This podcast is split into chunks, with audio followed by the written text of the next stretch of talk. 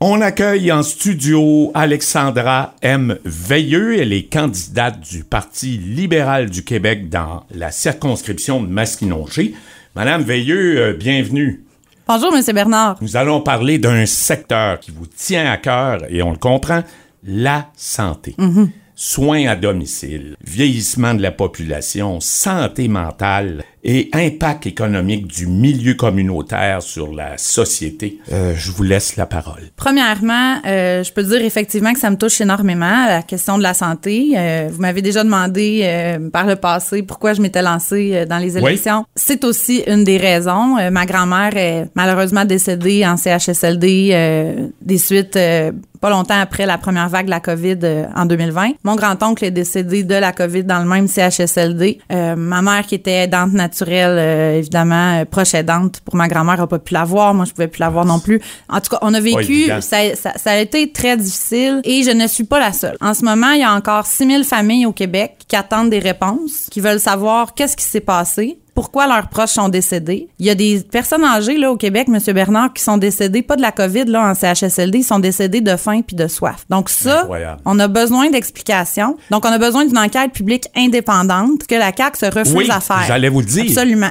Absolument. La CAQ a toujours refusé, prétextant qu'il y a eu diverses études là-dessus puis que ça suffisait. Vous, vous remettez ça, comme. Absolument. Absolument, parce que on a été dans un flou pendant la pandémie. On a été gouverné par décret pendant très longtemps. À un certain moment, je pense que j'étais pas la seule à avoir l'impression que les décisions se prenaient au bureau du premier ministre avec peut-être deux, trois autres personnes. On a mélangé la politique et la santé publique. On ne savait plus à un moment donné si les décisions se prenaient au nom de la santé publique ou au nom du populisme, de la politique, de la petite politique finalement. Et ça, là, moi, là, Monsieur Bernard, ça me... ça- ça- Oui. Regardez, j'ai même pas les mots pour, euh, pour décrire comment ça me fait sentir. Je trouve ça inacceptable et je veux qu'on fasse une enquête publique indépendante. Mais là, cela étant dit, on Ouais. va aussi parler, évidemment, je vais vous parler de, de ce qui est positif de moi, ce Oui. que je veux faire, puis de ce que le Parti libéral veut faire, en plus de demander de faire cette enquête-là, évidemment. Donc, premièrement, pour ce qui est des soins à domicile, je pense que dans cette élection-ci, on est le parti qui propose les soins à domicile, qui, qui met ça le plus de l'avant, parce que nous, on croit que la meilleure maison pour vieillir pour les aînés, c'est la leur. Et là, en ce moment, on est devant un parti qui met des millions de dollars, des millions et des millions dans des résidences dont on n'a même pas vu, qui ont même pas vu le jour euh, encore à ce Les jour. maisons des aînés. Exactement.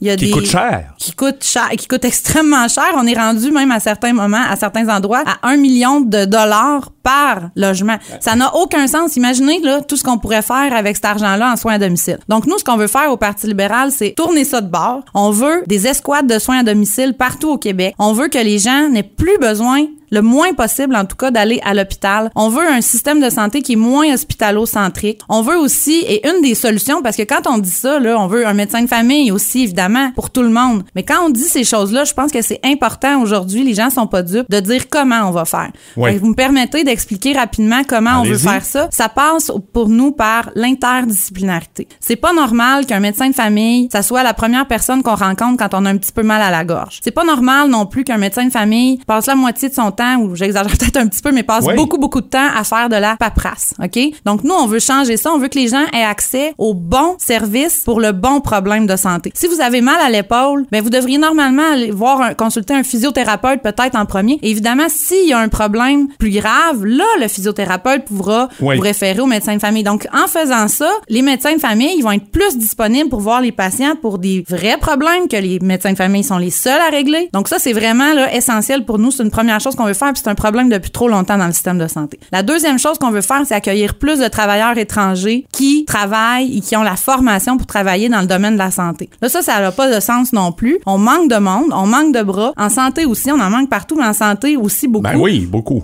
Donc, ça nous prend des gens qui sont capables de travailler puis d'œuvrer dans ce domaine-là. Là, ça va pas assez rapidement, cet accueil-là de- des travailleurs étrangers. Donc, nous, on veut accélérer ça également. Pour la santé mentale, psychothérapie gratuite pour tout le monde. Ça, c'est dans notre plateforme. C'est un engagement ferme aussi. C'est essentiel. La santé mentale, c'est aussi important que la santé physique et encore plus. On fonctionne avec ces deux. euh, Exactement. Ces deux-là, c'est normal. Donc, psychothérapie gratuite pour tout le monde. Et dernière chose qui, pour Oui. moi, c'est fondamental. Je voyais ici là, le, le milieu communautaire. Oui. Le milieu communautaire a été délaissé pendant beaucoup trop longtemps. Il faut changer ça. Moi, je serais curieuse de voir là, si on faisait des études pour voir combien de personnes, combien de gens le milieu communautaire a retenu, a réussi Oui. à aider, à sauver Oui. même parfois, euh, je le mettrai même pas en guillemets, des gens qui finalement n'ont pas eu besoin d'aller à l'hôpital, ne se sont pas retrouvés dans la rue, euh, ont réussi à sortir de la toxicomanie, ont réussi à sortir de toutes sortes de situations difficiles. Donc ces gens-là, c'est des personnes que le milieu communautaire a pu aider, qui n'ont pas